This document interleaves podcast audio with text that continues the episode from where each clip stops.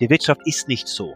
Die ist nicht endlich die ist unendlich. Und äh, wenn wir das verstehen, dann verstehen wir auch die Zusammenhänge zwischen ähm, soziale Marktwirtschaft, Kapitalismus und warum dieser Kapitalismus aus der industriellen Revolution eigentlich ein selbstzerstörerisches System ist. Deswegen nach vorne betrachtet geht es nicht um Wettbewerb, sondern es geht vielmehr um Kooperation. Und vielen von dem, was ich von Enkelfähigkeit verstanden habe, ähm, geht es eben darum, zu optimieren für eine zukünftige Gesellschaft. Willkommen bei Auf in Zukunft, dem Podcast für Zukunftsgestaltung. Dirk Sander und Oliver Kuschel im Gespräch mit EntscheiderInnen aus Wirtschaft, Wissenschaft und Gesellschaft. Auf der Suche nach der Antwort auf die Frage, wie handeln wir zukunftsfähig?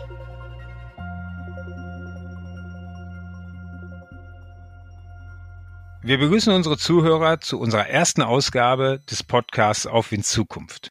Und da wir nicht nur zwei Interviewer sind, sondern regelmäßig auch zwei Gäste zu Besuch haben, freuen wir uns ganz besonders, dass wir heute mit zwei Personen starten dürfen, die jede auf ihre Art ihr Umfeld in der Vergangenheit ganz besonders geprägt hat und das zukünftig auch noch tun wird. Dirk, willst du unseren ersten Gast vorstellen?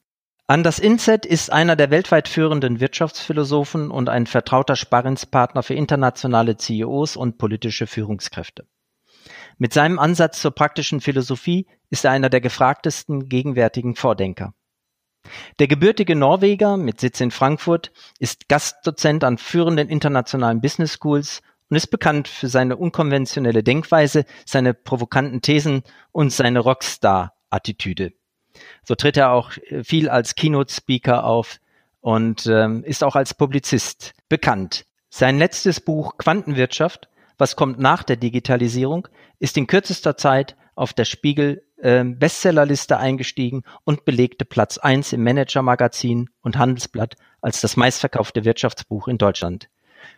Herzlich willkommen, Anders, hier in unserem Podcast. Vielen Dank, Dirk.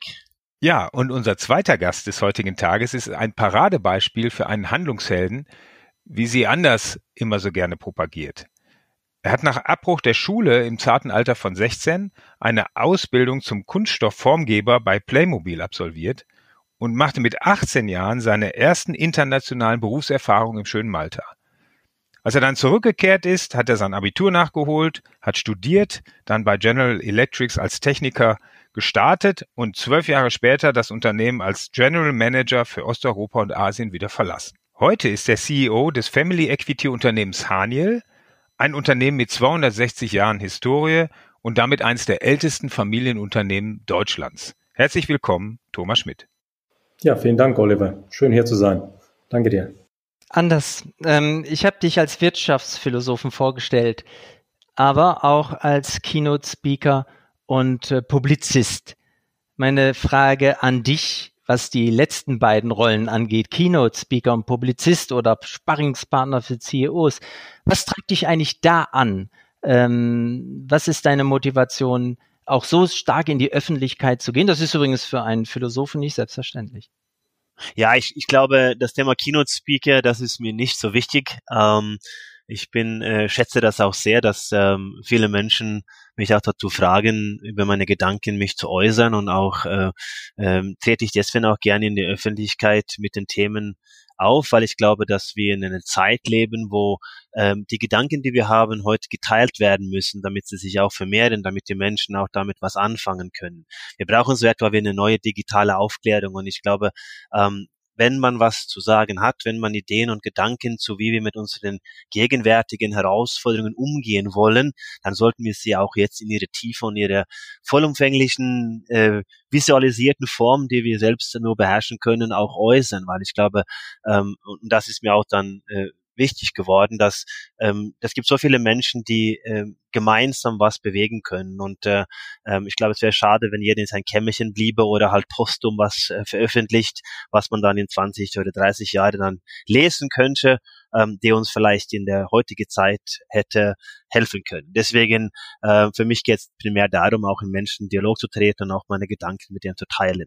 Äh, zu dem Thema des CEOs. Ich komme aus der Wirtschaft. Ich war zehn Jahre lang Hardcore-Kapitalist, habe mein eigenes Unternehmen aufgebaut und ähm, ich glaube, dass der Hebel für die Veränderungen die wir jetzt anstreben müssen, äh, das muss aus der Wirtschaft kommen. Ich glaube, die Politik ist für Stabilität, für Bewahren und Verwalten da und äh, die Wirtschaft, die Unternehmer, die vielen tollen Entrepreneure, die müssen äh, die Reise gestalten und äh, deswegen ist mir die Nähe auch zu der Wirtschaft nach wie vor sehr wichtig. Ja, vielen Dank, Anders. Und du hast ja gerade eben gesagt, die Veränderung muss aus der Wirtschaft kommen. Und insofern passt es perfekt, dass wir heute Thomas als einen Vertreter eben dieser Wirtschaft hier mit im Podcast haben.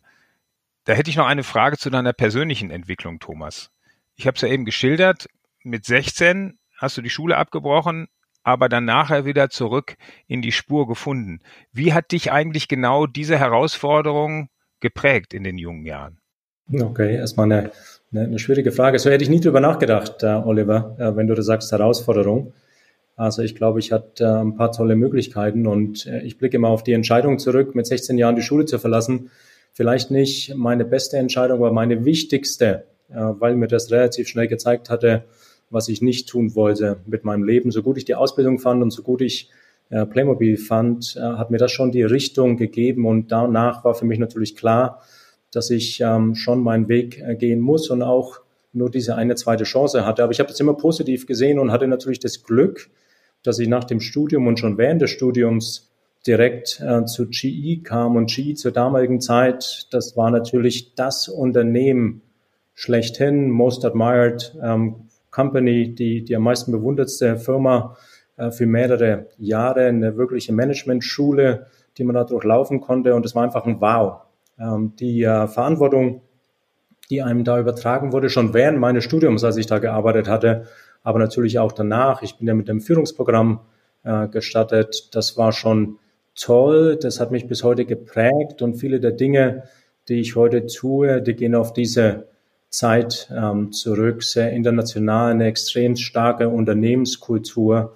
Und das habe ich immer mitgenommen, diese leistungsorientierte Kultur, auch zum, zum nächsten Unternehmen danach, ähm, T-Connectivity, wo ich zum ersten Mal einen globalen Geschäftsbereich führen dürfte, extremst ähm, divers. Aber nach 20 Jahren börsennotierte, US-amerikanische börsennotierte Unternehmen war mir persönlich klar, dass ich einfach mehr als ein Quartalsergebnis hinterlassen wollte. Und so hat sich das über die Zeit aufgebaut, äh, Oliver. Aber ich habe das nie als Herausforderung gesehen, sondern schon immer als einen Weg, ähm, der sich aufgetan hat und sehr viele Möglichkeiten. Und es treibt mich heute noch an. Leute haben mir immer eine faire Chance gegeben, auch wenn ich nicht die Ausbildung hatte. Auch wenn ich vielleicht nicht unbedingt in so ein Führungsprogramm bei GE gepasst habe, weil ich nicht von der Elite-Universität kam. Leute haben mir immer eine Chance gegeben. Und diese Fairness, die treibt mich heute noch an und deswegen eben auch Hani, ein Familienunternehmen, um was zurückzugeben und wie gesagt, mehr zu hinterlassen als ein Quartalsergebnis. Das treibt mich heute an. Ja, danke, Thomas. Ich meinte mit der Herausforderung gerade die Situation, mit 16 die Schule abzubrechen. Da steht man ja schon an einem Scheideweg. Aber du hast vermutlich gelernt zu sagen, okay, man hat immer eine zweite Chance und man kann Entscheidungen auch revidieren, wenn man konsequent danach handelt. Das war meine Assoziation mit herausforderndem Start. Klar. Und äh, wie ich das gesagt habe, ich bin keiner, der nach, nach hinten guckt. Äh, ich bereue nicht wirklich viele Entscheidungen, die ich getroffen habe und so auch diese nicht. Und natürlich habe ich meinen Weg gefunden, weil sich aus jeder Entscheidung und vielleicht auch aus jeder Niederlage wieder eine neue Möglichkeit ergibt.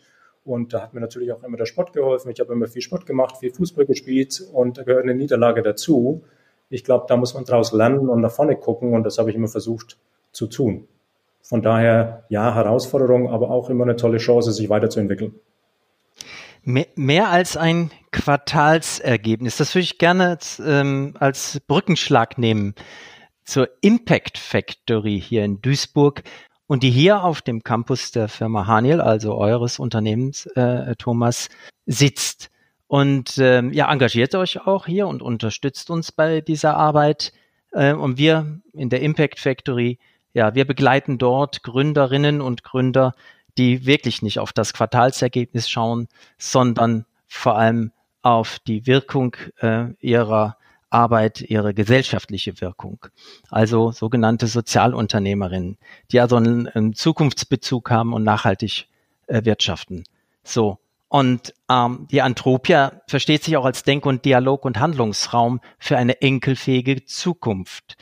So ist unser Claim und da gebe ich ganz ehrlich zu, Thomas, haben wir ein bisschen bei dir geklaut, bei euch geklaut, denn das Wort enkelfähig ähm, ähm, ist mir erstmals begegnet ähm, im Haniel-Kontext. Ihr habt ein schönes Magazin äh, produziert, enkelfähig heißt es sogar, und da finden ganz spannende Diskussionen statt. Und ihr wirft dann nochmal einen ganz anderen Blick auf die Gesellschaft und auf das Verhältnis von Wirtschaft und Gesellschaft.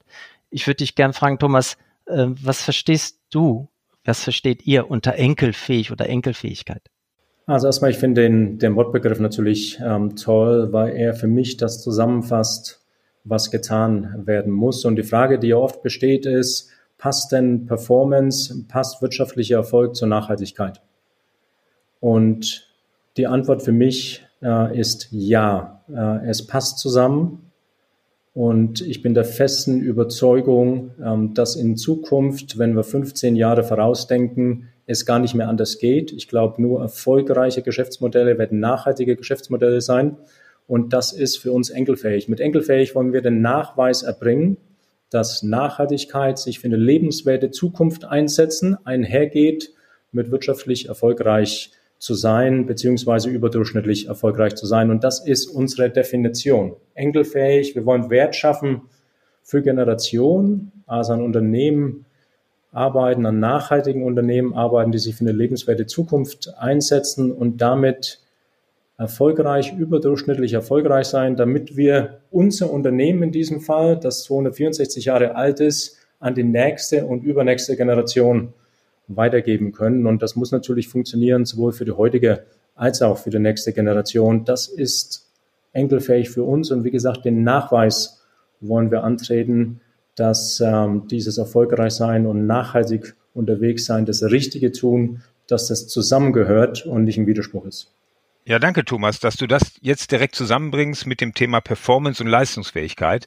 Und wir kommen da später auch nochmal drauf zurück. Wir sehen das sicherlich genauso, wenn wir unsere Startups betrachten, die natürlich in einem viel kleineren Rahmen agieren als äh, Haniel mit 4,5 äh, Milliarden Euro Umsatz in der Gruppe. Gerne würde ich jetzt einmal anders zu diesem Thema befragen. Du setzt dich ja auch in deinem Wirken für eine humanere Wirtschaft ein. Ist enkelfähig für dich dann der richtige Begriff, wo sich die Wirtschaft hin entwickeln muss? Ja, total. Und ich finde auch diesen Begriff äh, sehr passend auch zu, zu, zu meiner Arbeiten und, und äh, finde das eine, eine sehr äh, ist eigentlich eine fantastische Reise, was äh, Haniel da jetzt äh, startet. Und äh, vielleicht symbolisch für diese, ähm, diese Verschmelzung dieser beiden Welten, finde ich, ähm, ich komme aus dem philosophischen Aspekt von James P. Cars über Finite und Infinite Games aus 1986 veröffentlicht. Das war auch die Anfangsjahre von Jack Welch, von Mr. GE mit seinem Six Sigma und seiner Winning-Mentalität, äh, was ja Thomas vorhin auch geschildert äh, hat. Ähm, er ist ja auch der, der sozusagen der der Begründer oder Vater des äh, Stakeholder Management eigentlich. Und das äh, verbindet man heute, dass ja, das geht darum auch Profite und auch positiv zu wirtschaften.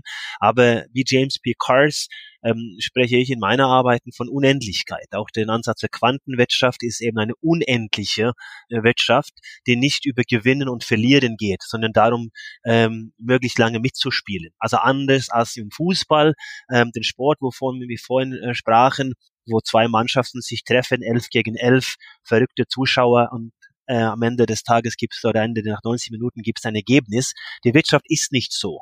Die ist nicht endlich die ist unendlich. Und äh, wenn wir das verstehen, dann verstehen wir auch die Zusammenhänge zwischen ähm, soziale Marktwirtschaft, Kapitalismus und warum dieser Kapitalismus aus der industriellen Revolution eigentlich ein selbstzerstörerisches System ist. Deswegen nach vorne betrachtet geht es nicht um Wettbewerb, sondern es geht vielmehr um Kooperation. Und vielen von dem, was ich von Enkelfähigkeit verstanden habe, ähm, geht es eben darum, zu optimieren für eine zukünftige Gesellschaft. Äh, natürlich auch ähm, positiv zu erwirtschaften. Und da teile ich auch die Meinung von Thomas, dass ähm, das ist kein Widerspruch ist. Und ich glaube auch, dass äh, in zehn Jahren es nicht mehr wegzudenken ist von Unternehmertum, dass man diese beiden Seiten verbindet. Also auf der einen Seite ein solides Management, Jack Welch, Six Sigma, ähm, Profit in einem gesunden Maß, vielleicht dann jetzt in der heutigen Zeit, und auf der anderen Seite ein unendliches Denken oder eben eine enkelfähige Gesellschaft, Da sprechen wir von Leadership, da sprechen wir von Kapitalismus, der humanistisch ist, da sprechen wir vielleicht in Zukunft auch von einer Art östliche Zuwanderung, wo wir sagen, wir sprechen von dynamischer Balance, also eine ausbalanciertere Gesellschaft als heute. Also ich ähm, finde diesen Begriff ein, eine, eine sehr schöne Beschreibung und ähm, es ist toll, was, was Thomas und Haniel da gemacht hat und ähm, äh, ich finde das eine, eine fantastische Reise, die ich zu 100 Prozent so unterstütze. Schauen wir noch mal in Richtung Haniel, Thomas, wo du jetzt seit knapp anderthalb Jahren als CEO verantwortlich bist. Die Entscheidung in Richtung Enkelfähigkeit, die ganze Gruppe zu drehen, ist ja eine sehr strategische. Warst du mit an der Entscheidung beteiligt oder hatte die Familie die Entscheidung schon getroffen und suchte dann eine Person, die es aus ihrer Sicht am besten umsetzen kann? Ja, ich, äh, ich hoffe doch, dass ich das ein bisschen habe mit äh, prägen äh, dürfen. Wenn wir nochmal zurückgehen, Oliver, und du kennst das Unternehmen ja auch, ein, ein tolles Unternehmen mit der Historie natürlich und ähm, der Geschichte über die Jahrzehnte und Jahrhunderte hinweg immer viel Pioniergeist und Unternehmertum eine tolle Familie, die und eine starke Familie, die hinten dran steht. Nur, und äh, das haben wir auch gesehen, es war ein bisschen, wir waren ein bisschen so ein Dornröschen, klar, wir waren ähm, nicht super wettbewerbsfähig über die letzten Jahre, so dass für uns schon ein Wendepunkt als Unternehmen gekommen war. Wir wussten, wir haben die richtigen Grundlagen, wir müssen uns aber neu ausrichten. Und äh, während wir uns neu ausgerichtet haben und an diesem Wendepunkt als Unternehmen standen, haben wir uns natürlich auch mit unserer Umwelt, mit der Gesellschaft auseinandergesetzt. Und ich glaube schon auch, dass wir hier an dem Wendepunkt sind, gerade was Umwelt- und Klimathemen anbelangt, sodass die zwei Dinge eigentlich zusammenkamen. Und so haben wir enkelfähig, der Begriff, den es schon länger gibt übrigens, den es seit 2011 gibt, so haben wir diesen Begriff komplett neu belegt, weil wir der Meinung sind, dass eben die Unternehmensperformance und da, wo wir uns gesellschaftlich engagieren müssen, die Themen, die dringlichsten Themen, die angegangen werden müssen, dass die zwei zusammenpassen. Und das ist der Auftrag, den wir mitgenommen haben, den wir übrigens auch gemeinsam mit der Familie so abgestimmt haben, diese Enkelfähigkeit, dieses Wertschaffen für Generationen. Und das wollen wir eben tun mit nachhaltigen Geschäftsmodellen, die sich für eine lebenswerte Zukunft einsetzen. Und das haben wir übersetzt in Portfoliobausteine, Geschäftsbereiche, die wir uns gut bei uns vorstellen können, die wir nachhaltig führen wollen. Also ja, äh, ich war damit eingebunden und äh, wir haben die Familie überzeugt, dass das die richtige Richtung ist. Dass wir uns auf die Reise begeben müssen, war klar, dass das die richtige Richtung ist. Da haben wir die Familie mitgenommen, aber nicht nur die Familie, sondern auch natürlich das Unternehmen und die Geschäftsbereiche ein anderer Management-Vordenker anders, gibt auch eine theoretische Begründung dafür, äh, wie Enkelfähigkeit durch Performance funktionieren kann. Das ist Michael Porter. Er spricht davon, dass Unternehmen gewinnorientiert, profitorientiert die Ressourcen bereitstellen, die finanziellen Ressourcen, auch alle anderen Ressourcen, die performanceorientiert ähm, erwirtschaftet werden können, um hochskalierte Lösungen für Probleme zu entwickeln.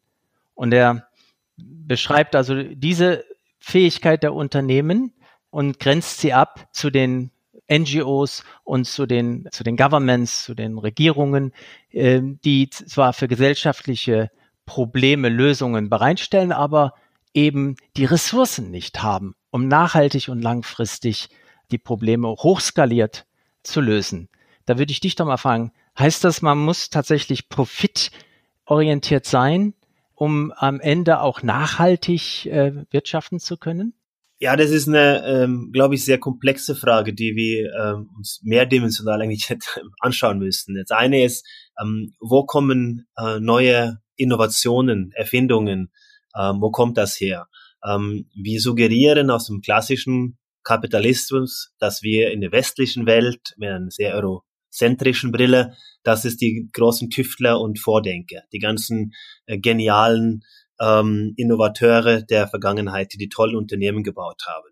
Ähm, wir können es aber genauso auch, auch die Silicon Valley zum Beispiel, ja, können wir genauso aus einem staatlichen unterstützenden Investitionsprogramm sehen, wo Technologien, die häufig auch zu Kriegsführung oder für Militär geplant waren, ähm, der Initialzündung war für neue Innovationen. Und genauso sieht es jetzt aus und ähm, so verstehe ich auch Porter, dass manchmal ist es ja auch sogar so, dass es vielleicht am Anfang ein bisschen schlimmer werden muss, bevor es besser wird. Das heißt, ähm, am Ende des Tages ist das teuer, ähm, eine Umstellung in einer großen Form zu machen. Es ist teuer, ein Unternehmen auf eine langfristige oder eine enkelfähige oder eine unendliche Reise umzustellen. Aber die lohnt sich halt extremst hinten raus. Und ich glaube, dass viele von den Theorien von diesen großartigen Management-Vordenker, mit denen ich auch in den letzten Jahren äh, viel mich dazu ausgetauscht habe, äh, erkennen eben, dass wir noch heute in einer anderen Welt leben, der so extrem exponentiell durch die Technologie geworden ist, dass der Hebel mit neuen Technologien eine ganz andere ist als das, was in den 80er, 90er Jahren war.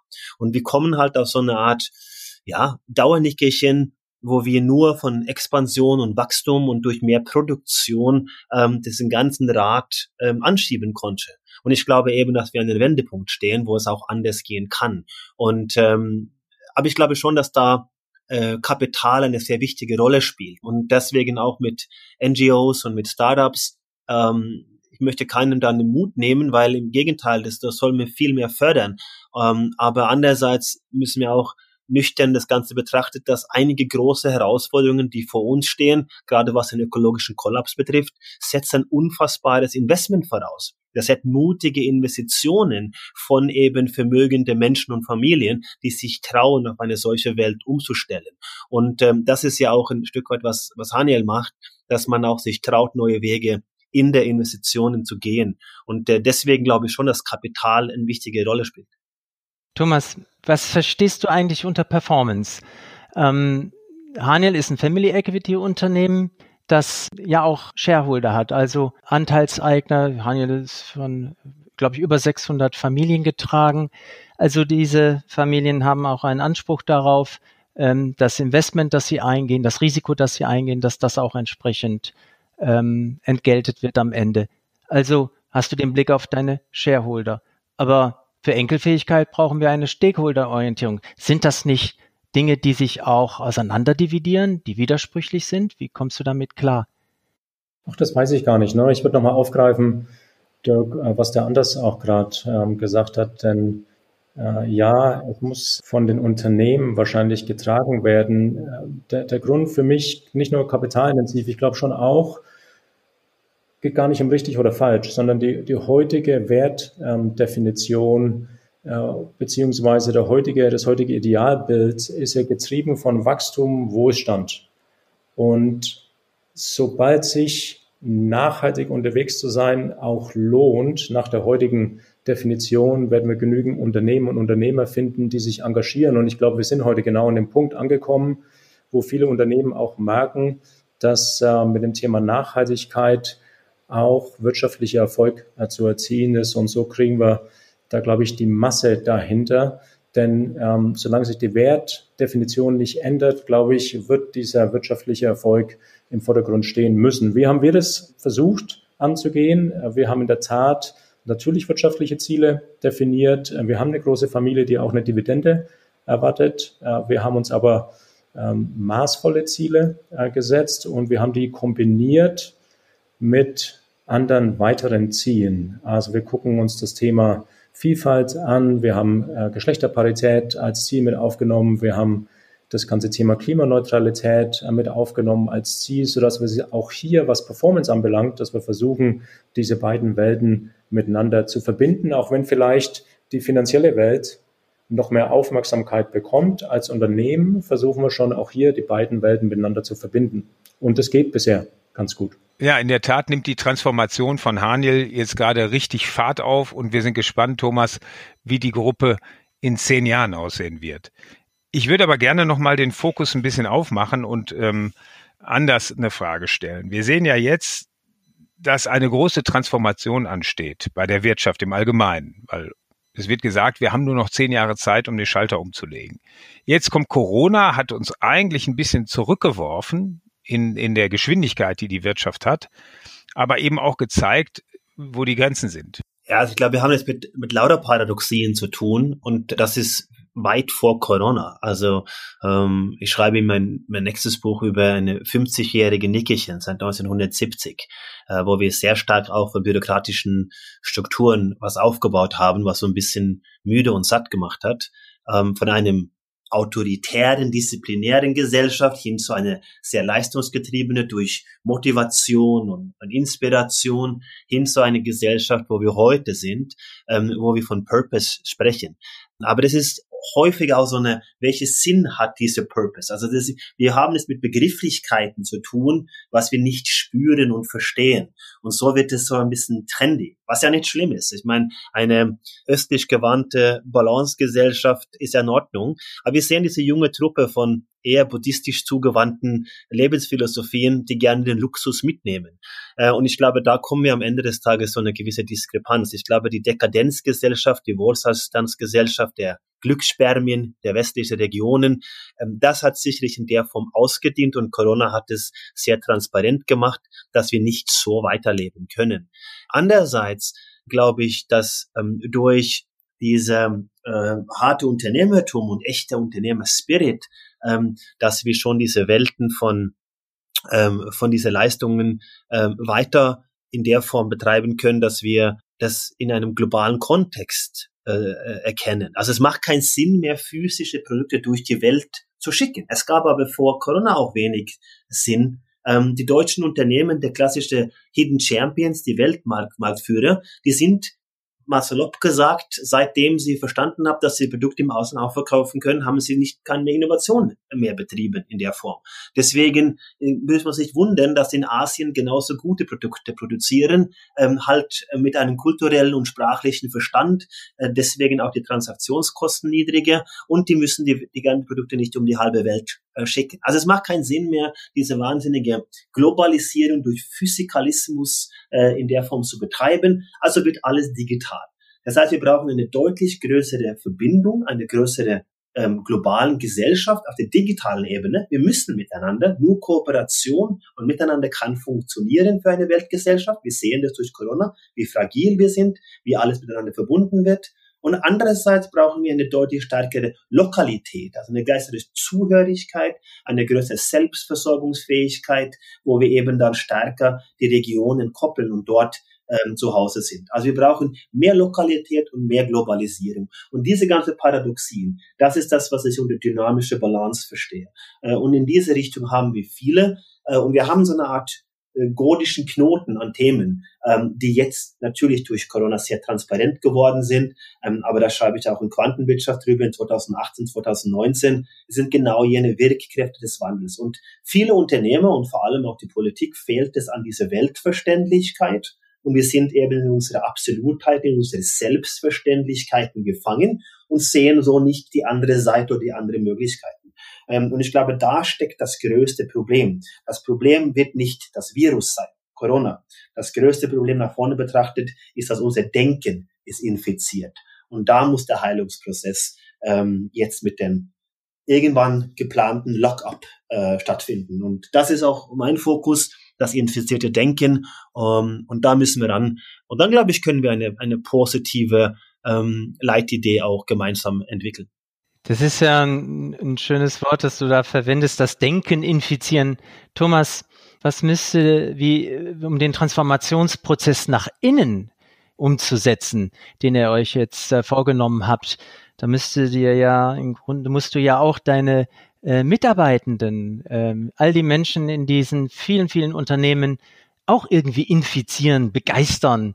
Wie äh, machst du das? Wie kriegst du die Mannschaft hinter diesem Thema? Also ich glaube, das ist ja auch eine mehrschichtige äh, Antwort. Ähm, bei einer Transformation und so einer Transformationsreise, auf die wir uns begeben haben, die auch mehrere Jahre dauern wird, ist es, glaube ich, immer ähm, schon auch eine Vision schaffen, beziehungsweise unseren Purpose mit Enkelfake äh, vorzuleben und vorzugeben. Und ich glaube, der nimmt die Leute mit auf der Reise. Das ist ein Ziel, dem sich äh, jeder gerne unterordnet und seinen Beitrag leistet. Und gleichzeitig müssen wir natürlich auch schwierige Entscheidungen treffen, was Portfoliounternehmen anbelangt, beziehungsweise ähm, da eingreifen, wo die Leistung eben heute nicht stimmt. Also das ist eine Kombination von relativ stringenten Maßnahmen und gleichzeitig auch ein Zukunftsbild aufzeigen, dem sich ja viele äh, unserer Mitarbeiter, mit dem sich viele unserer Mitarbeiter identifizieren können. Also eine Kombination aus beiden, das gelingt erstaunlich gut Erstaunlich gut sage ich deswegen, weil die Transformation keine einfache Aufgabe ist, weil wir uns viel vorgenommen haben, was unser Portfolio anbelangt, was unsere Führungsphilosophie anbelangt und wie wir die Unternehmenskultur weiterentwickeln wollen. Und dafür, dass wir uns so viel vorgenommen haben, sind wir gut vorangekommen und sind wir froh, zuversichtlich, aber auch dankbar, wie unsere Mitarbeiter das aufgenommen haben. Ja, wenn ich da anknüpfen darf, äh, Evan Thomas, ich glaube, dass das ist genau der Aspekt, also diese positive Erzählungen, die Geschichten, an denen die Menschen auch mitwirken können und sich mit identifizieren können. Ähm, es gibt keine eine Utopie, sondern es ist eine Reise, ein Weg. Und äh, wenn man denen den Menschen aufzeigen, äh, und das sehen wir auch äh, gerade in, der, in der heutigen Zeit mit, mit negativer Auswirkungen, wie, wie empfindlich Menschen sind für solche Geschichten sind. Und es liegt schlicht daran, dass es ist keine absolute Welt und auch die Wirtschaft ist keine absolute Welt. Ähm, es ist eine fluide Welt und der Kapitalismus ist auch elastisch und fluide. Und äh, das besteht nicht aus nur Zählbares, also mathematisches, Errechenbares. Die Zukunft ist nicht ähm, berechenbar oder errechenbar, aber die ist erzählbar. Das heißt, wir brauchen neue Geschichten, positive Erzählungen, die natürlich fundiert sind, aber eine positive Leitidee für die Wirtschaft. Und ähm, das ist das, was, was ich von Thomas jetzt auch verstanden habe. Ich glaube, das ist essentiell ähm, für unsere Zukunft, dass wir mehr solche positive Visionen entwickeln, wo wir die Menschen mitnehmen können. Ja, Menschen mitnehmen ist ein schönes Stichwort anders und da würde ich jetzt nochmal dieses Wort weitergeben in Richtung Thomas.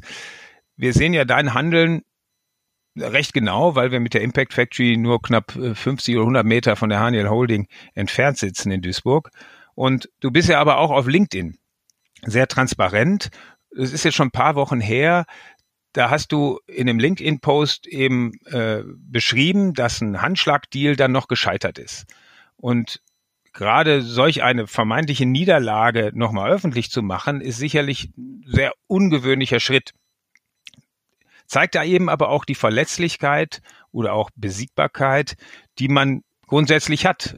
Jeder Mensch hat das, ja. Nur würde man es eigentlich von einem CEO nicht erwarten, dass er solche Dinge dann öffentlich auch nochmal ausbreitet, sondern eigentlich ähm, nur die Erfolge schildert.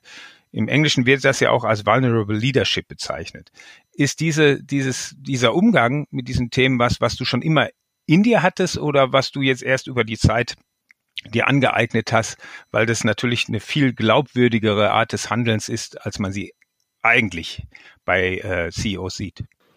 Ja, es gibt schon ein paar Dinge, die mir persönlich sehr wichtig sind, Oliver. Das ist ähm, authentisch sein, sich nicht verstellen, gehört mit Sicherheit dazu und im Umgang untereinander äh, Transparenz und äh, Geradlinigkeit. Und äh, ich bin der Meinung, wenn ich ähm, eine Organisation mitnehmen will, dann brauche ich natürlich dieses äh, Zielbild, diese Geschichte, äh, wie es anders genannt hat. Und übrigens enkelfähig, äh, da kriegen wir extremst viel positives Feedback, nicht nur aus unseren Unternehmen, sondern auch vom Markt. Also wir brauchen auf der einen Seite natürlich dieses Zielbild, auf der anderen Seite nimmst du Leute mit, indem du auch transparent aufzeigst, wohin die Reise geht, welchen Beitrag der Einzelne leisten kann, also welche Rolle der Einzelne spielt, wie gut oder nicht gut äh, sie diese Rolle ausfüllen und ähm, sie damit auch mitnimmst, transparent mitnimmst, mit Feedback äh, mitnimmst und ich glaube, dann fühlen die Leute sich eingebunden. Also das war mir schon immer wichtig, diese Geradlinigkeit, diese Authentizität und diese Transparenz. Von daher äh, würde ich behaupten wollen, dass ich so aufgewachsen bin und das auch so schon immer versucht habe vorzuleben.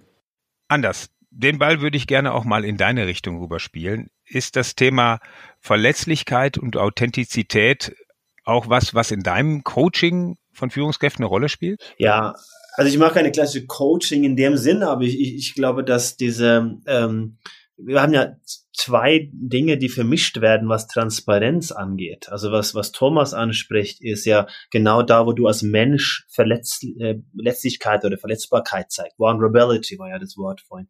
Und Vulnerability ist der Geburtsort von Vertrauen und Relationen. Es ist der Geburtsort von Innovation und Kreation. Und sich vor Menschen zu stellen in einer Zeit, wo suggeriert wird, der Chef soll stark sein und sagen, ich habe keine Ahnung, du hast mich voll erwischt, ja, tut richtig weh, lass mich darüber nachdenken, ich gebe dir morgen ein Feedback, lass uns morgen drüber sprechen. Das ist genau jene Relationsbildung, die eine Transparenz in der eigenen Sache zeigt. Was vermischt wird, ist ja, dass wir alles transparent durch Technologie machen sollen. Und das ist genau der, der, der, der falsche Denke in meine, meines Erachtens, ist alles transparent zu machen durch Technologie, weil Transparenz durch Technologie schafft Vertrauen ab. Das macht der Te äh, Vertrauen überflüssig. Weil wenn alles gläsig und transparent ist, dann braucht man kein Vertrauen mehr. Und dann hört man auch auf, sich selbst zu vertrauen. Also ich teile total der Meinung, dass wir diese Leadership im 21. Jahrhundert, genau jene Soft Skills, was wir nennen, was eigentlich die Hard Skills sind, äh, diese Vulnerability, das ist ein essentieller Faktor, um den Vertrauen bei Menschen äh, zu gewinnen. Und das geht nicht um, um große ähm, Vertriebsbuzzwords und allen möglichen Dinge, sondern es geht um diese Ehrlichkeit, wovon Thomas vorhin sprach, einfach zu zeigen, okay, das fühle ich, das denke ich, und dann ist es okay, dass man zeigt, man hat diese Seiten und Gefühle zu zeigen, glaube ich, dann, die Grundlage. Und es führt meines Erachtens letzten Endes dazu, dass man sich selbst auch näher kommt und gerade in einer Welt, wo wir fast alles von äußerlichen oder externen Faktoren, eine Gefälligkeitsgesellschaft, die durch soziale Medien, durch Likes und Shares und Tweets und Headlines definiert ist, haben wir keine Bindung zu das Innenleben. Und da auch diese Balance zwischen Außenwelt und Innenwelt, also Innenwelt nicht im unternehmerischen Sinne, sondern an den einzelnen Menschen an sich, dass wir eine Balance zwischen was bin ich, wofür stehe ich, mein Selbstbewusstsein, mein Selbstvertrauen. Ich kann mich nur selbst vertrauen, wenn ich auch andere äh, per se vertrauen. Aber wir haben eine Gesellschaft geschaffen, wo wir erstmal allen nicht vertrauen oder misstrauen und der Vertrauen muss erst bewiesen werden. Und das ist natürlich eine schwierige Gesellschaft, wo wir miteinander klarkommen müssen. Und ich glaube, so habe ich auch Thomas verstanden, dass diese Seiten zu zeigen, diese Ehrlichkeit zu sich selbst auch, das ist eine Stärke und das ist Leadership.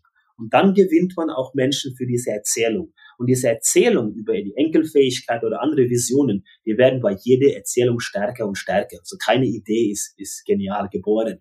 Und da kommt es auf diese Ehrlichkeit und diese Verletzbarkeit an. Und von daher, ähm, das gehört natürlich auch in, in, in meine Arbeiten und in den Sparrings mit, ähm, mit Führungskräften immer wieder, ähm, dass man sich trauen muss ähm, das zu sagen, was man denkt und dass die Dinge auch manchmal unangenehm sind. Aber das führt eben zu echte menschliche Beziehungen und das brauchen wir heute und nicht ähm, fünf Millionen Freunde bei irgendwelchen Kanälen, die äh, durch Gefährlichkeit und äh, externe Impulse getrieben sind.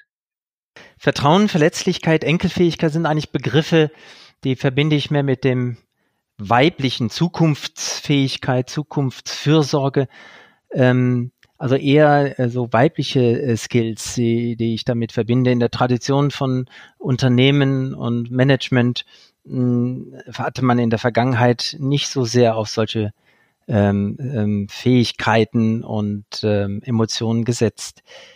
Bedeutet das eigentlich, dass mit der ähm, auch ähm, zu, äh, anstehenden Transformation oder Wiedereinbettung der Wirtschaft in die Gesellschaft gerade das äh, Weibliche eine besondere Rolle spielt oder spielen kann? Welche Rolle spielen Frauen jetzt in den Unternehmen? Welche Bedeutung haben sie? Ja, die Frage gerne an euch beide. Ja, vielleicht lege ich einfach mal los, anders wenn ich darf. Ich, ähm, ich weiß nicht, ob ich die so stellen würde, Dirk. Ich bin felsenfest davon überzeugt, dass wir Vielfalt äh, brauchen, dass wir Teams brauchen, die sich ergänzen und verschiedene Sichtweisen einbringen. Und ich finde es eigentlich fast schade, dass wir das Thema auf äh, Frauen reduzieren. Und das ist ja eigentlich schon, ja, äh, eigentlich der falsche Angang, dass wir Frauen überhaupt in der Minderheit sehen. Denn ähm, die Hälfte der, der Bevölkerung sind natürlich ähm, Frauen. Von daher würde ich das nicht auf Frauen reduzieren. Wir brauchen mehr Frauen natürlich, weil sie heute eine Minderheit sind, aber es ist die Vielfalt und die vielfältige Perspektive und Herangehensweise, die wir, glaube ich, brauchen, um eine Transformation erfolgreich umzusetzen. Und äh, genauso äh, versuchen wir das auch anzugehen. Ja, wir schauen natürlich auf Frauenanteil, wir unterstützen das. Ich bin ja auch persönlich engagiert in der Albright äh, Stiftung, die sich für Frauen in Führungspositionen einsetzt. Aber noch wichtiger ist, glaube ich, die Vielfalt an sich. Guckt der Hania an, ein sehr deutsches Unternehmen. Nur bisher deutsche Mitarbeiter in der Holding. Das haben wir inzwischen aufgelockert. Äh, wir haben Ausländer auch mit reingebracht, äh, andere Kulturkreise, andere Sichtweisen, natürlich mehr Frauen. Aber ich glaube, das wäre zu kurz gegriffen, das rein auf den Frauenanteil zu reduzieren. Es ist die Vielfalt, die den Unterschied macht. Ja, vielleicht ergänze ich dazu also meine Sichtweise auf die, diese Frauendebatte. Ähm, wir haben heute eine, eine wahnsinnige Masse an junge, talentierte Damen. Die sind Ende 20, Chief Digital Officer, Chief Communication Officer und so weiter. Ähm, auch vieles dazu geschrieben. Ähm, die haben tolle Ausbildung, was sie sicherlich vor 30 Jahren nicht in dieser Masse hatten. Das heißt, wenn ich die Universitäten um die ganze Welt besuche, kommen diese talentierten Damen raus mit einer tollen Ausbildung. Ähm, die ganze mittlere Management, der früher mal ähm, von Macht gelebt hat, in Hierarchien, nur für, dafür da, um andere Menschen zu kontrollieren, das verlagern wir heute in die Technologie. Das heißt, wir werden einen wahnsinnigen Wegfall von mittleres und Senior Management sehen und da wird dieser Prozess beschleunigt. Da rücken diese talentierten Damen automatisch nach. Ähm, wenn die äh, wenn wir uns die Geschlechter ansehen, beziehungsweise diese Skills, wo, worüber wir am Anfang hier sprachen, es ist in der Tat so, dass die Gehirnstruktur eine Frau keine Absolutheit natürlich, aber in, in der Masse, in der Menge unterschiedlich ist als der der Mann. So, das sind Unterschiede da. Ähm, von daher tut's man sicherlich ganz gut, wenn man das äh, ein bisschen besser mischt als heute. Hm, aber ich teile der Meinung von Thomas, es muss um Vielfalt gehen. Ähm, aber gerade was Leadership angeht, das sehen wir auch jetzt in der Pandemiezeit. Die Länder, die Frauen an der Führung haben, wo es mehr um die Sache, mehr hinter der Kulisse als nach vorne äh, als Protagonisten und zu agieren um die eigene Rolle, ähm, die scheinen es ein bisschen besser zu, zu, zu managen. Und, und äh, äh wir glauben auch die Wahl in den USA, wir sehen, dass ein paar der Frauen ähm, der Republikaner zurückgerudert ist. Und wir sehen da auch, dass ähm, diese Fähigkeiten äh, sich sicherlich in Zukunft auch ändern werden, ähm, weg von reiner Macht und Rollendenken und hin zu einer inklusiven, ähm, mehr vielfältigen und das Miteinander. Und ich glaube, ähm, da teile ich die Meinung von, von Thomas, Frau Mann greift viel zu kurz. Wir brauchen eine gesamte äh, Vielfalt. Ähm, was die Damen betrifft, rücken sie nach. Da bin ich ähm, positiv und optimistisch, dass da ähm, die mit der Lebenserfahrung auch in dem klassischen Vorstandsalter in diese Masse auch irgendwann mal kommen und dann wird es eine automatische ähm, Übernahme dieser Rollen sein, weil äh, es gibt so viele talentierte Damen und ich freue sie alle an. Ja, ich würde gerne nochmal zurückkommen auf das Thema Wirtschaft und vor allen Dingen die Zukunft unserer Wirtschaft. Das ist ja auch das zentrale Thema unseres Podcasts. Haniel hat jetzt stringent sich in Richtung Enkelfähigkeit ausgerichtet. Darüber haben wir ja schon gesprochen. Und ihr wollt damit Überrenditen erzielen, Thomas. Also höher als äh, der Marktdurchschnitt. Das ist sicherlich mit so einer konsequenten Ausrichtung auf ein Zukunftsthema kurz- und mittelfristig möglich. Langfristig wahrscheinlich schwierig, weil wenn das ein erfolgreicher Weg ist, werden ihn viele auch gehen. Und dann ist wieder die Erzielung von Überrenditen schwierig. Siehst du eigentlich darin ein Problem? Nö, erstmal, erstmal nicht. Und das ist jetzt erstmal auf, auf Hane bezogen und ich glaube, dann kann man die, die Diskussion grundsätzlich führen. Wir sagen ja ganz klar, nachhaltige Geschäftsbereiche, die sich für eine lebenswerte Zukunft einsetzen. Und das sind nicht unbedingt die gleichen ähm, Dinge. Ich kann mich für eine lebenswerte Zukunft einsetzen, also für Gesundheit, für Wohlbefinden sorgen. Deswegen muss das Geschäft nicht unbedingt nachhaltig sein. Und wir versuchen da schon beides abzudecken. Äh, wir versuchen Geschäftsbereiche zu finden, die auf der einen Seite diese lebenswerte Zukunft und Megatrends bedienen und dann natürlich auch nachhaltig, also ressourcenschonend äh, geführt werden. Und klar, äh, man kann sich kurzfristig da natürlich einen Vorsprung erschaffen, indem man sich auf die Nachhaltigkeit konzentriert. Ich glaube, auf die lange Sicht wird ja dann schon auch immer noch mal der Inhalt, also das Produkt, die Dienstleistung, den entscheidenden Unterschied äh, machen. Und enkelfähig ist auch schon eine Kombination aus diesen beiden. Und deswegen haben wir auch unseren Portfolio-Ansatz so gewählt. Da steht ja nicht nur Planet, wir kümmern uns äh, um das Thema Umwelt, sondern da steht People, Planet, Progress. Wir kümmern uns um die Menschen, um die Gesundheit, um das Wohlbefinden. Wir kümmern uns natürlich um den Planeten, dass wir den anständig an die nächste Generation übergeben. Aber wir kümmern uns auch um das Thema Fortschritt als äh, Unternehmen. Und somit versuchen wir die drei Bereiche abzudecken und uns da schon etwas breiter aufzustellen als nur das reine Umwelt-Nachhaltigkeitsthema. Thomas, ähm, anders, aber wenn ich doch die Interessen der Umwelt und der Gesellschaft letztlich äh, berücksichtige als Unternehmer, dann habe ich doch im Grunde genommen auch höhere Kosten. Wenn ich zum Beispiel umweltschonende Produktionsverfahren ähm, ähm, einrichte ähm, und die Interessen regionale Interessen mit bei der Standortwahl mit berücksichtige und so weiter, dann kann ich immer äh, damit davon ausgehen, dass das alles äh, möglicherweise mehr kostet. Und es gibt einen Player auf dem Markt, die interessiert das doch gar nicht. Haben die da nicht einen Wettbewerbsvorteil? Brauchen wir da nicht irgendwie Unterstützung durch politische Rahmenbedingungen, was das Wettbewerbsrecht angeht? Oder Oliver sprach ja auch von der Bilanzierung, dass man die Preise einpreist, also die Kosten einpreist, also das ganze Thema Externalisierung.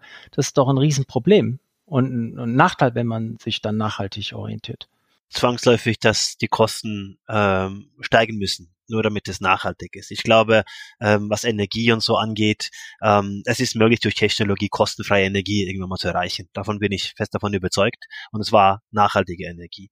Ähm, ich glaube nicht, dass es das, das Thema Kosten ist da das, das Essentielle. Ich glaube, die große Herausforderung wird sein, organisiertes menschliches Leben.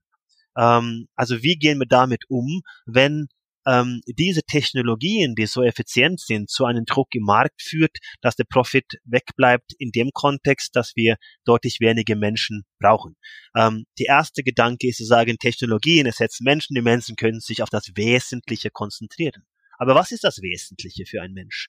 Und was machen wir, wenn die arbeitende Klasse auf einmal wach wird und sehen, dass es keine Arbeit mehr gibt? Ähm, und ich glaube, das ist die Herausforderung nach vorne betrachtet. Da ist natürlich soziale Grundeinkommen so, sofort das Thema.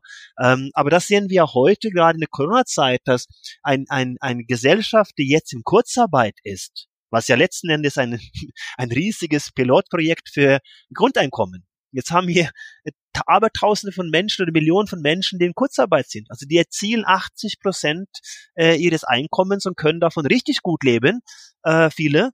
Ähm, und dann ist die Frage, was machen Sie als Zubrot oder äh, was machen Sie da, um Ihre äh, äh, Wohlstand zu gestalten?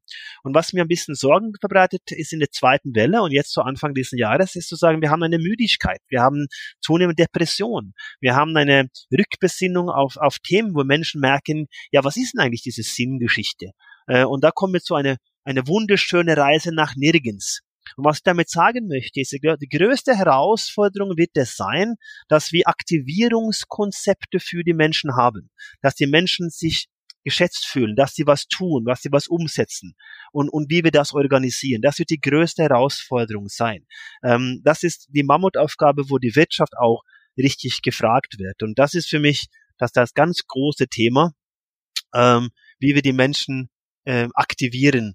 Äh, und und ähm, weil wollen wir unsere individuelle Freiheit, die wir jetzt uns erstrebt haben über Jahrhunderte oder Jahrtausende, was wollte man was sagen, ähm, dann müssen wir in das Allgemeinwohl einzahlen. Und das ist in der Paradoxie. Das heißt, wir müssen was tun. Und wie aktivieren wir die Menschen? Wie organisieren wir Leben, damit die Menschen das Gefühl haben, wir betreiben was Sinnvolles? Und das ist für mich die größte Herausforderung äh, und nicht so sehr die Technologie und die Kosten im Unternehmen. Ich würde jetzt gerne noch mal ein bisschen nach vorne schauen, anders, vielleicht zehn Jahre nach vorne.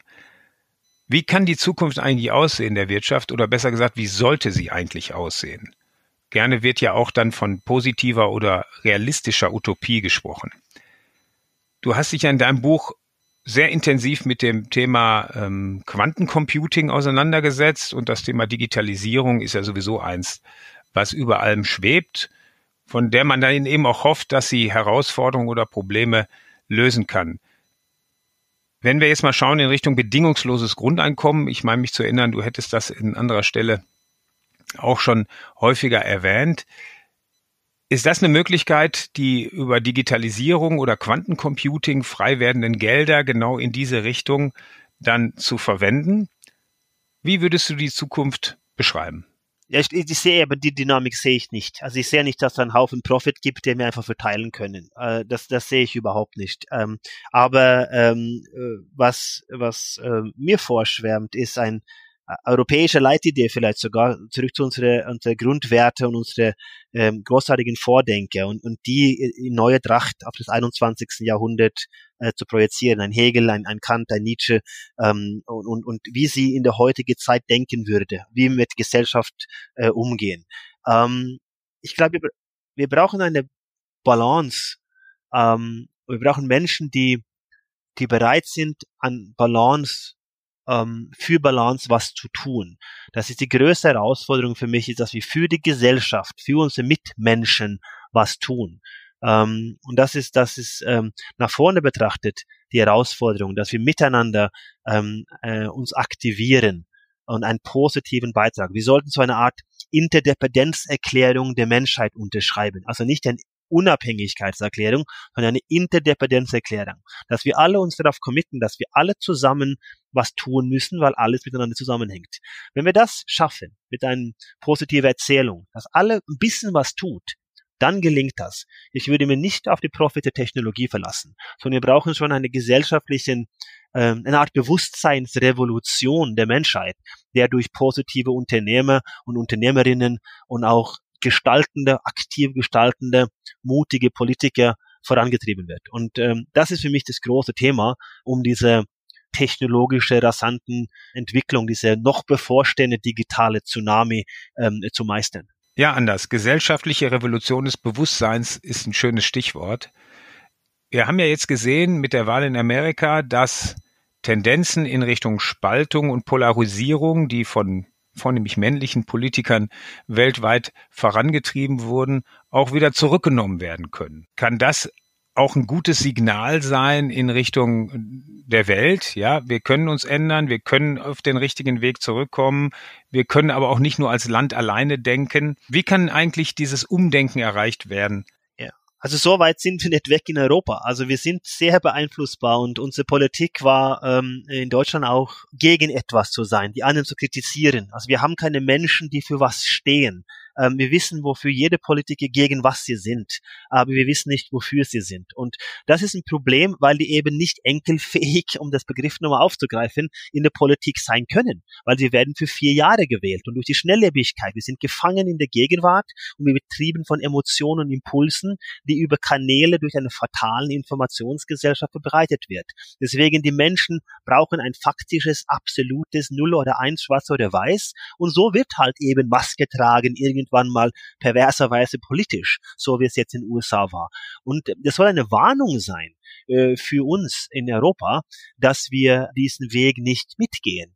Äh, und das ist natürlich vor den nächsten Wahlen in Deutschland, ist das ein, ein Warnsignal. Also welche Kampagnen ähm, wollen die äh, Protagonisten führen? Also wollen sie einen Miteinander, ein Bindenden zu einer positiven Leitidee und ernsthafte Themen ansprechen oder wollen sie nur über die Kritik der anderen, über die Spaltung das Thema betreiben? Was sich ja in dem gegenwärtigen politischen System höchst effizient ist, was Stimmen angeht. Das heißt, will ich eine nachhaltige politische Agenda haben, kriege ich keine Stimmen. Wenn ich sage, ich muss Afrika, ich muss in Afrika investieren, weil von 1,5 auf 4 Milliarden Menschen die nächsten 50 bis 100 Jahren das ganze Kontinent anwachsen wird, dann nehme ich Geld aus Deutschland und pumpe es in Afrika rein. Da kriege ich keine Stimme. Aber das ist die einzige enkelfähige ähm, politische Entscheidung, die wir eigentlich treffen könnten. Und das ist das Problem, also das politische System der Parteienstruktur ist nicht kompatibel mit der heutigen Zeit. Das heißt, wir haben ein, eine Herausforderung mit einem alten System, der nicht mehr funktioniert. Deswegen ist es auch kein Schuld an die Politiker, sondern das System ist falsch. Was ist die Lösung? Sicherlich eine Art äh, direkte digitale äh, äh Republik, Demokratie, ähm, wo wir mit Technologie viel einfacher mit den Themen abstimmen, dass wir sehr stark an die Aufklärung arbeiten ähm, und dass wir sicherlich auch in Deutschland einen parteienunabhängigen Kanzler äh, irgendwann die nächsten Jahre sehen werden, sagen wir 15 bis 20 Jahre. Davon bin ich äh, felsenfest davon überzeugt. Äh, wäre es nicht vor Corona, äh, und da habe ich auch drüber geschrieben, hätte ich diesen Kanzler in 2029 gesehen. Jetzt durch Corona wird sich diese Struktur noch ein bisschen manifestieren durch den starken Staat, den wir jetzt brauchen.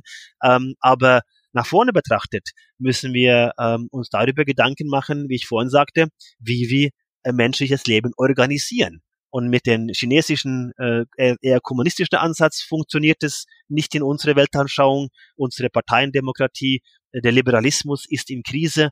Also brauchen wir da neue Ideen und Gedanken. Und wir sollten da alle Freaks und andersartigen Denker an einem Tisch bringen und, und äh, wirklich Zeit investieren, um zu schauen, wie mit der Technologie da auch andere äh, Wege gegangen werden können. Äh, das ist für mich dann der, der Weg nach vorne.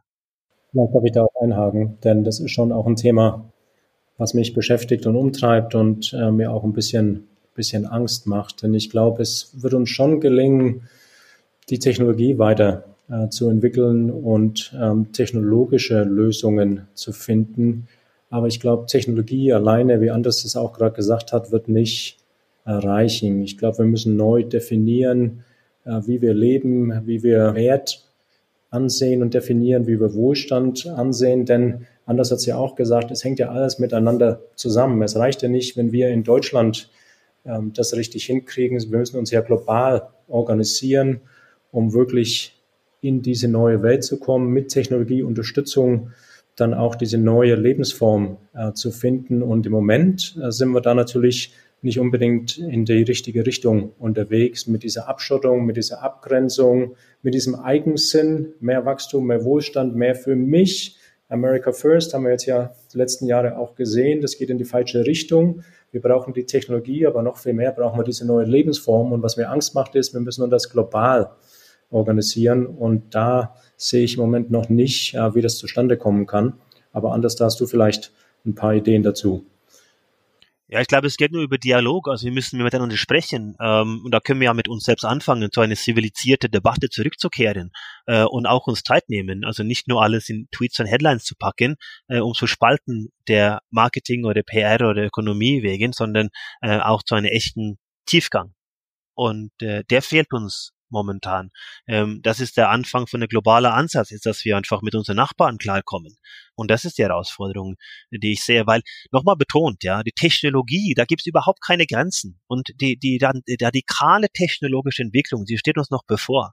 Ich habe das, das große Vergnügen, dass ich mit vielen von diesen Forschungsinstitutionen und diesen ganzen Vordenken und auch im Bereich der, der, der Quantenphysik ähm, so viele tolle Menschen treffe, wo ich sehe, was, was heute schon möglich ist, was natürlich noch nicht marktreif ist, aber was, was, was die Technologie macht.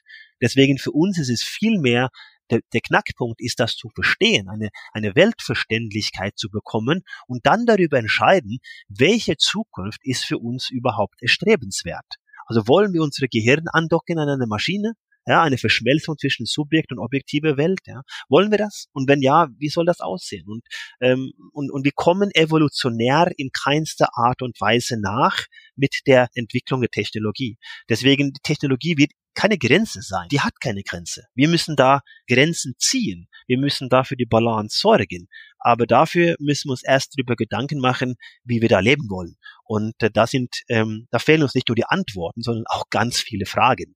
Äh, und die Zeit müssen wir uns jetzt nehmen. Und das ist auch mein Ansatz zu sagen, wir brauchen die Menschen, die heute keine Bühne, keine Plattform, die nicht ähm, die ganzen Follower haben, dass die auch gehört werden. Es gibt so viele tolle Menschen, äh, die einfach eine, eine Bühne brauchen, wo sie über diesen Ansätzen sprechen können. Weil es gibt genügend ähm, das Problem ist, dass wir eine sehr klassische Influencer-getriebene Gesellschaft haben, ähm, wo äh, die Ästhetik mehr zählt als der Tiefgang im Inhalt. Und da gibt's tolle Menschen, die äh, meines Erachtens mehr Platz bekommen sollten. Und vielleicht ist das auch eine, eine erster Anfang für äh, Wirtschaft und Politik, diese Menschen mehr zu integrieren. Die Technologie hat keine Grenzen, das habe ich verstanden, aber der Mensch hat doch Grenzen.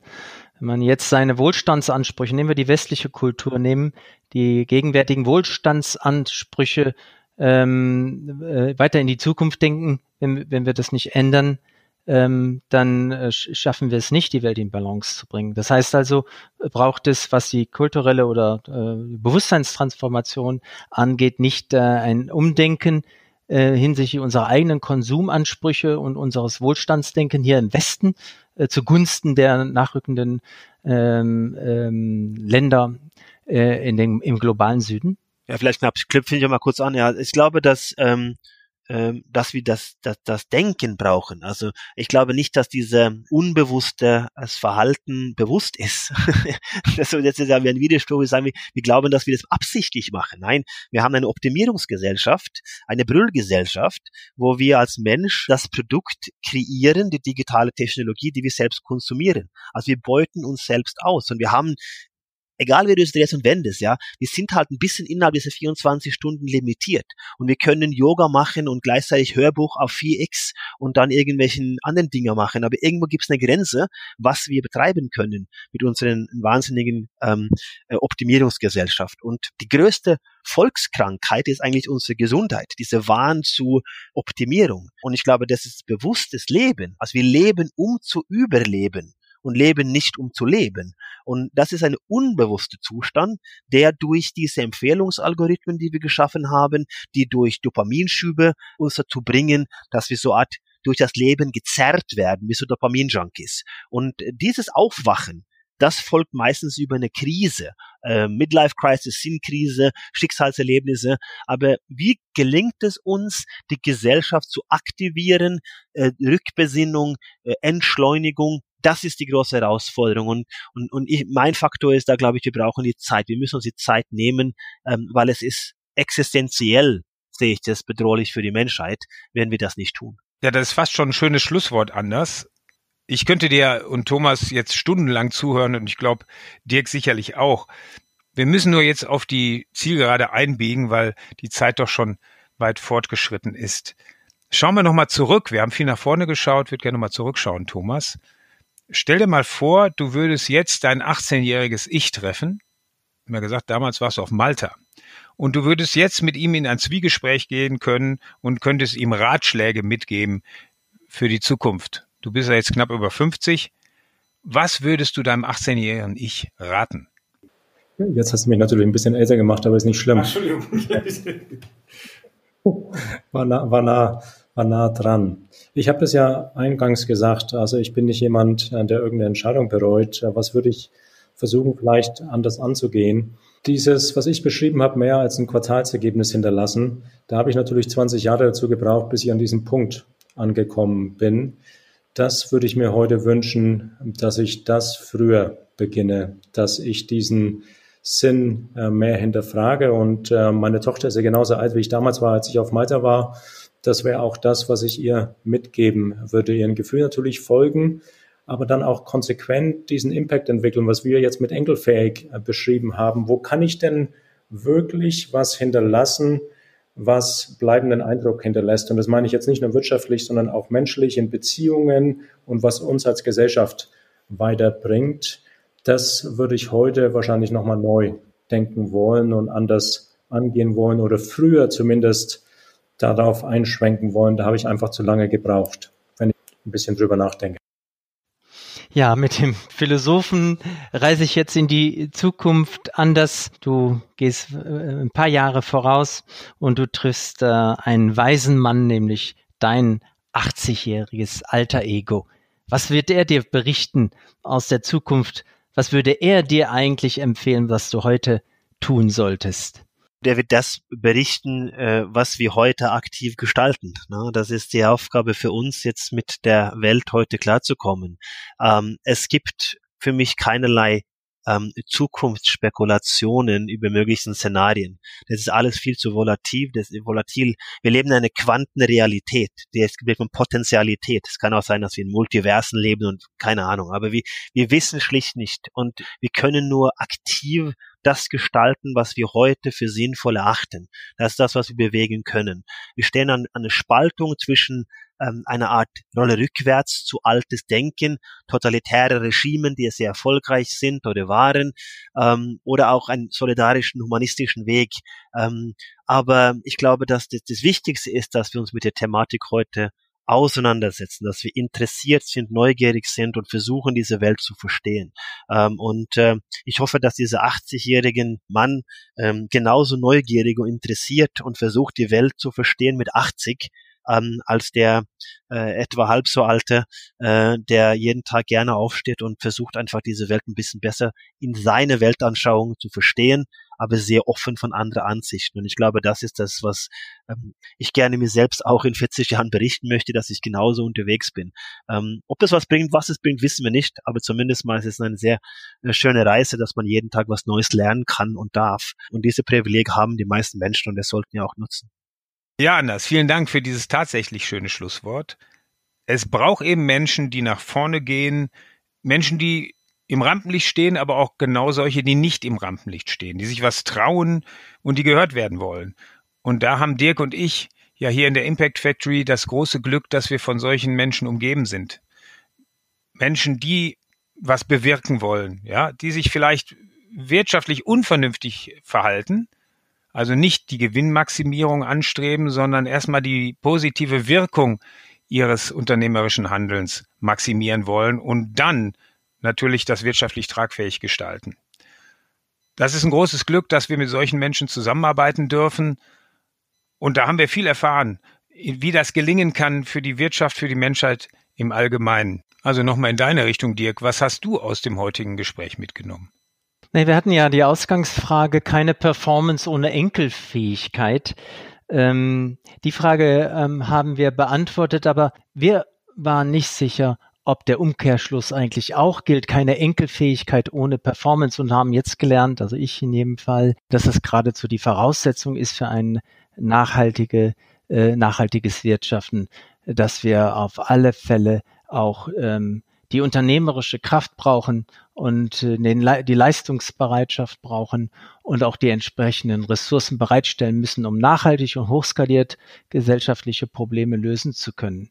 Also das geht schon mal auf. Ich finde, für mich ist auch vielleicht nicht wirklich Neues, aber eine Bestätigung, dass es in kein äh, Nullsummenspiel geben darf hier, sondern dass wir alle äh, gewinnen oder am Ende alle verlieren.